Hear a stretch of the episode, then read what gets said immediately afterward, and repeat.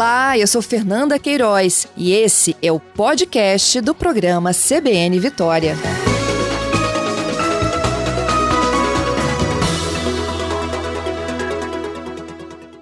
Esta semana, na última terça, inclusive, né, nosso comentarista Abdo Filho trouxe detalhes aqui do projeto de adequação da BR-262. O governo federal autorizou na última terça a elaboração dos projetos, caminhando aí para a duplicação do trecho aqui no Espírito Santo. Eu já vinha pedindo aqui às nossas equipes, né, um contato direto com o Ministério, também com o DENIT. E hoje quem está conosco ao vivo é o Fabrício de Oliveira Galvão. Ele é diretor-geral substituto, Departamento Nacional de Infraestrutura de Transportes do DENIT e é um dos nossos convidados desta manhã. Fabrício, bom dia.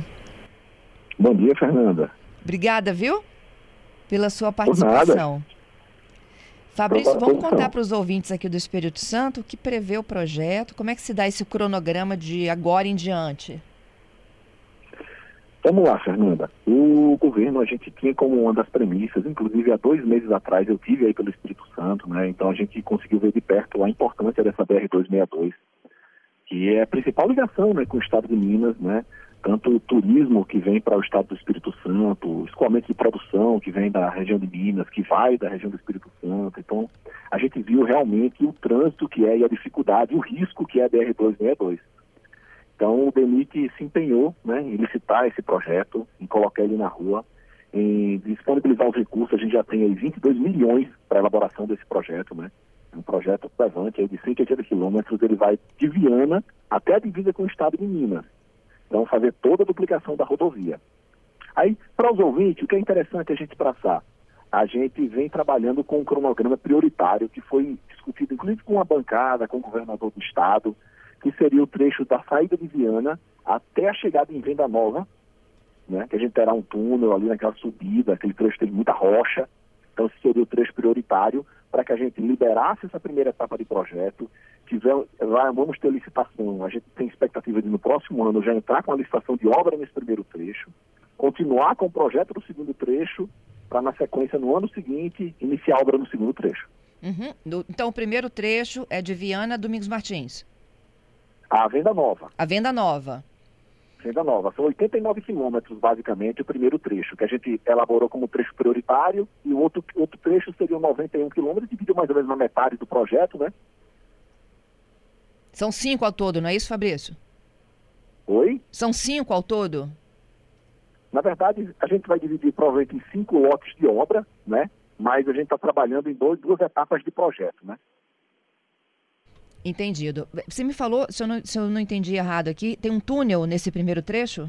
Isso, nesse trecho na chegada em Venda Nova, por ali tem aquele corte, tem várias rochas ali, aquele trecho sinuoso, e no EVP a ponta a gente vai ter até um túnel ali na chegada em Venda Nova. Uhum. Qual o período é, para execução do primeiro trecho? A gente quer iniciar com a execução do primeiro trecho no meio do próximo ano. A nossa ideia é que, no máximo um ano, a gente consiga estar com esse projeto já em condições de ser licitado. Agora é a fase de estudo do projeto, só para a gente entender aqui, né, até como ouvinte usuário do trecho, é, o que a gente está contratando Pronto. agora é um novo projeto de duplicação. Isso, a gente está contratando um projeto de duplicação Basicamente, a gente vai construir uma nova pista ao lado da pista existente, né? Em alguns lados ela se afasta um pouco, vai para um lado direito, lado esquerdo, mas, enfim, a gente vai criar uma segunda pista ao lado dela. Então, a gente agora inicia a fase de estudos geotécnicos, né? a gente inicia a fase de estudos topográficos, estabilidade dos taludes, a gente sabe que esse projeto é muito desafiador, pela topografia do trecho, né? Um trecho de serra, tem um trecho muito acidentado, tem muitas curvas, tem curvas que vão ser corrigidas, e vai ter correção de curvas, né? Então, assim, a gente inicia nesse estudo, aí vai chegar no traçado, aí a gente vai entrar com os projetos executivos, né? De pavimentação, terraplanagem, drenagem, e aí a gente prepara os cadernos e entra em licitação. Uhum. É, esses trechos, eles são recuperados antes da concessão? Olha, hoje o DENIT não trabalha com a concessão desses trechos. Até porque quem trabalha, quem faz modelagem de concessão é o pessoal do Ministério, né? A NPT. Então, eu sempre, DENIT, trabalho como se a rodovia fosse minha e continuasse sendo do DENIT. Se ela uhum. entrar em concessão, a concessionária vai entrar e vai receber já a obra com projeto ou duplicada, e aí ela assume só a operação do trecho. Entendido. Não, entendi. Assim, a, a discussão sobre a, a concessão está numa outra autarquia lá, né? A NTT. Está no, é, tá num paralelo e o DENIT também não, a gente não resolveu não esperar uma discussão de concessão, porque a população do Espírito Santo não pode esperar pela obra. Então a gente vai licitar, vai, tra vai trabalhar a obra. Se a concessionária entrar, ela continua de onde quiser. Uhum. É, e por que, que a gente não conseguiu até hoje, Fabrício? Olha, eu acho que, assim, falta às vezes, falta vontade política, falta recurso, falta prioridade. E agora não, nesse ano a gente iniciou o ano, a gente visitou o Estado, a gente viu a necessidade, já tinha um estudo de viabilidade que apontava viabilidade para essa obra, e a gente resolveu botar ela para a rua e ela do papel. Entendido. E esses recursos de agora, ele vem das emendas parlamentares do próprio orçamento da União? Os recursos para projeto tem um trabalho da bancada, emendas parlamentares. Aqui eu queria até deixar registrado que a bancada do Espírito Santo é uma das que mais ajuda o DENIT nas obras de infraestrutura. Né? A gente tem, por exemplo, o contorno do Mestre Álvaro, que é uma obra que só chegou ao estágio que está pelo apoio da bancada. Então, assim, a bancada do Espírito Santo ela é muito participativa. Mas esse recurso de projeto, o DENIT vem trabalhando, mas já vem conversando com a bancada para que ela comece a trabalhar nos recursos para a obra, porque essa não será uma obra barata. Eu imagino, né? E eu acho que é por isso que há tanto tempo que há uma dificuldade não só de garantir a duplicação e passar para a concessão. Exatamente, exatamente. Inclusive, muitas das concessões, elas não se sustentaram nesse trecho aí da 262, exatamente pela inviabilidade econômica. A tarifa ia ser caríssima se fosse sustentar uma obra de duplicação. Foi isso, inclusive, que afugentou interessados nas duas últimas tentativas. Exatamente, exatamente. Ela não, não, se, não se sustentou. Entendido. Então, olha só, o governo começa a executar as obras de melhoria, independentemente Isso. da concessão estar chegando hoje, amanhã ou daqui a dois anos. Exatamente. Quando ela chegar, se um dia ela chegar, ela continua com os investimentos e o DENIT segue. Isso já vai servir até para baratear a tarifa para o usuário. Uhum. O primeiro trecho, então, do estudo contratado é de Vianda à Venda Nova. É o trecho Não, mais a complicado? Ela, a gente já contratou ela inteira. Tá. De Viana até a divisa de Minas. A gente só está priorizando com a empresa que está executando para que ela entregue o primeiro trecho, para que a gente comece a licitar a obra e comece a ter obra e depois seguir no projeto. Uhum. É mais uma priorização interna nossa. Uhum. É, quando é que a gente vai ter homem na pista? Assim, vou passar e vou ver o, o, o trabalhador lá. Olha, trabalhadores de projeto, eu acredito que daqui para o final do mês já vão ver gente trabalhando nos estudos de topografia, equipamento de topografia, equipamentos de sondagem, fazendo coleta de material, sondagem de trecho, essa parte de estudos, já vão ver. A gente vai provocar alguns municípios para fazer reuniões, audiências com os municípios, porque a gente vai ter passarelas, vai ter é, entroncamentos, vai ter cruzamentos dentro das, das cidades. Então a gente sabe que isso gera impacto, a gente vai começar com esse trabalho também nas prefeituras porque algumas travessias urbanas a gente sabe que são muito densas, então a gente não pode simplesmente sair se apropriando, varrendo as cidades. Uhum. São interseções de dois níveis, vias elevadas, passarelas para travessia de pedestres, túnel rodoviário. Exatamente.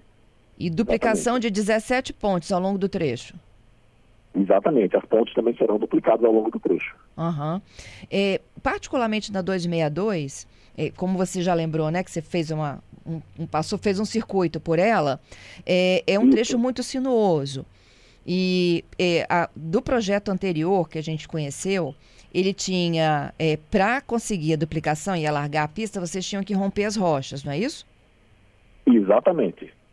Exatamente. Que era o, é, que era o que dificultava, inclusive, a execução da obra. Exatamente, que encarece bastante, né? Uhum. E, e hoje essa estrutura ela é pensada e mantida? ela é pensada e mantida. Não temos para onde fugir, porque realmente o trecho ele é de rocha. Uhum. Então, se a gente quer construir uma pista ao lado, a gente vai ter que detonar rocha, gente, e aí não vai ter como fugir. Entendido.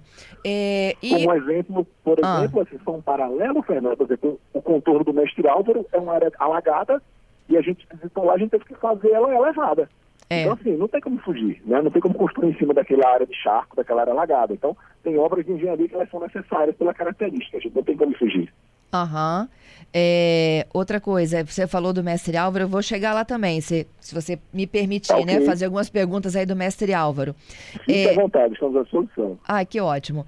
É, vamos lá, voltando aqui a 262, é, existem trechos que terão que ter desapropriação, trechos urbanos? Olha, isso o projeto executivo vai apontar.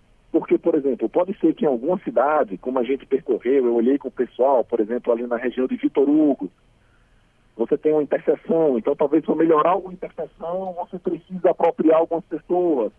Em alguns lugares, talvez a gente consiga fazer uma solução de contorno. Não, a rodovia aqui a gente contorna por um lado, a outra fica por aqui, para ter menos impacto nas cidades. Então, isso a gente vai tentar discutir também com os municípios, entendeu?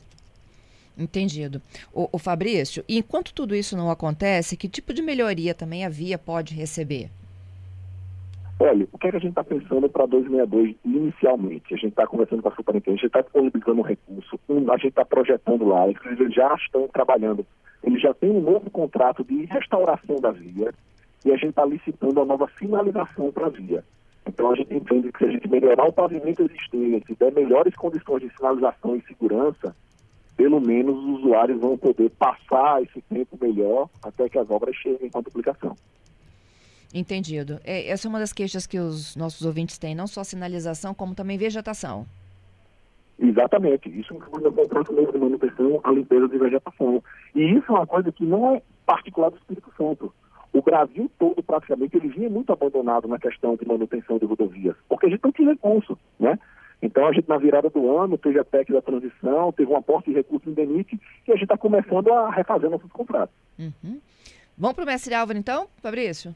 Vamos embora. É, ontem a gente até registrou aqui uma notícia do, do, Congresso, da Agência Congresso, falando de que a entrega acontece agora, nesse semestre próximo, com a presença, inclusive, do presidente Lula. Exatamente. A gente esteve aí, a gente visitou a obra e a gente está acompanhando mês a mês a obra do mestre Álvaro. A gente já, inclusive, já empenhou aqui em Brasília todo o recurso para ela ser concluída e a gente está trabalhando para em novembro a gente ir de volta ao Espírito Santo e entregar essa obra. É, desculpa, repete para mim quando? Novembro. A gente tá em novembro. Em novembro entregar essa obra, exatamente. E os usuários, então, a partir de novembro, já poderão, poderão fazer uso do contorno inteiro? Essa é a ideia. A gente quer ir para novembro fazer a entrega e liberar o tráfego. Tá. É, sobre o contorno do mestre Álvaro, né? É, como é que fica toda esse, essa mudança lá de planejamento? Quem assume a administração do mestre Álvaro? Como é que fica o processo depois de manutenção? Olha, o contorno do mestre Álvaro, inicialmente, ele é DENIT e ele fica com a gente, né? Se ele vai virar uma rota alternativa da 101, vai, aí ele teria que ser absorvido pela concessionária, né? E entrar no trecho da concessão. Como a concessão foi feita sem ele existir, né? Então a gente tem que ou incluir ele na concessão ou o DENIT ficar com a manutenção dele. Mas aí é uma questão de operação da via que a gente vai conversar um pouco mais na frente. Entendido. Fabrício, eu queria te agradecer pela participação conosco, pelas informações ao vivo aqui no CBN Vitória. Então, que venha a duplicação, hein? É isso aí, vamos trabalhar para isso. Muito obrigada, bom trabalho para você em Brasília. Nada, à disposição, um abraço.